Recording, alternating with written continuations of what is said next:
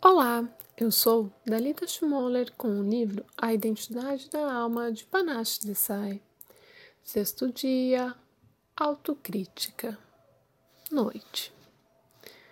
Imagine-se olhando para um grande espelho de maquiagem. Cada ruga, cada poro aberto, cada imperfeição de seu rosto é amplificada de tal forma que você fica, ou pensa que fica, com uma aparência terrível grotesca, você nem suporta olhar para si mesmo.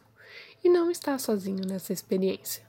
Se você pudesse ver, na vida real, aquele balãozinho de pensamentos das histórias em quadrinhos sobre a cabeça das pessoas enquanto elas caminham pela rua ou esperam o sinal abrir, enxergaria todas as palavras cruéis com que se magoam e se desprezam, flutuando no ar como partículas de poeira. Sou um fracasso, patético, feio, gordo, burro. Acreditamos que essa é a verdade de quem somos. Mas você também pode encontrar pessoas tão luminosas que nem têm esses balãozinhos de pensamento sobre a cabeça. Estão imunes, protegidas. O amor vive nelas tão profundamente que não há espaço para mais nada. Você sabe quem são, talvez até seja uma delas. Sente-se bem consigo mesmo, não se abala mais com a infinidade coletiva e o barulho que continuamente tentam distraí-lo de sua própria magnificência. Não internaliza mais as vozes que o diminuíram e denegriram. Não acredita mais nessa mentira. O divino quer que você saiba que você é lindo, você é perfeito, você é bom bastante. Quando começar a dar espaço para essa autoaceitação florescer dentro de si, ela vai crescer e crescer, até você não conseguir mais imaginar como poderia ser de outro jeito. Você estará tão seguro que isso será como um escudo contra qualquer julgamento negativo.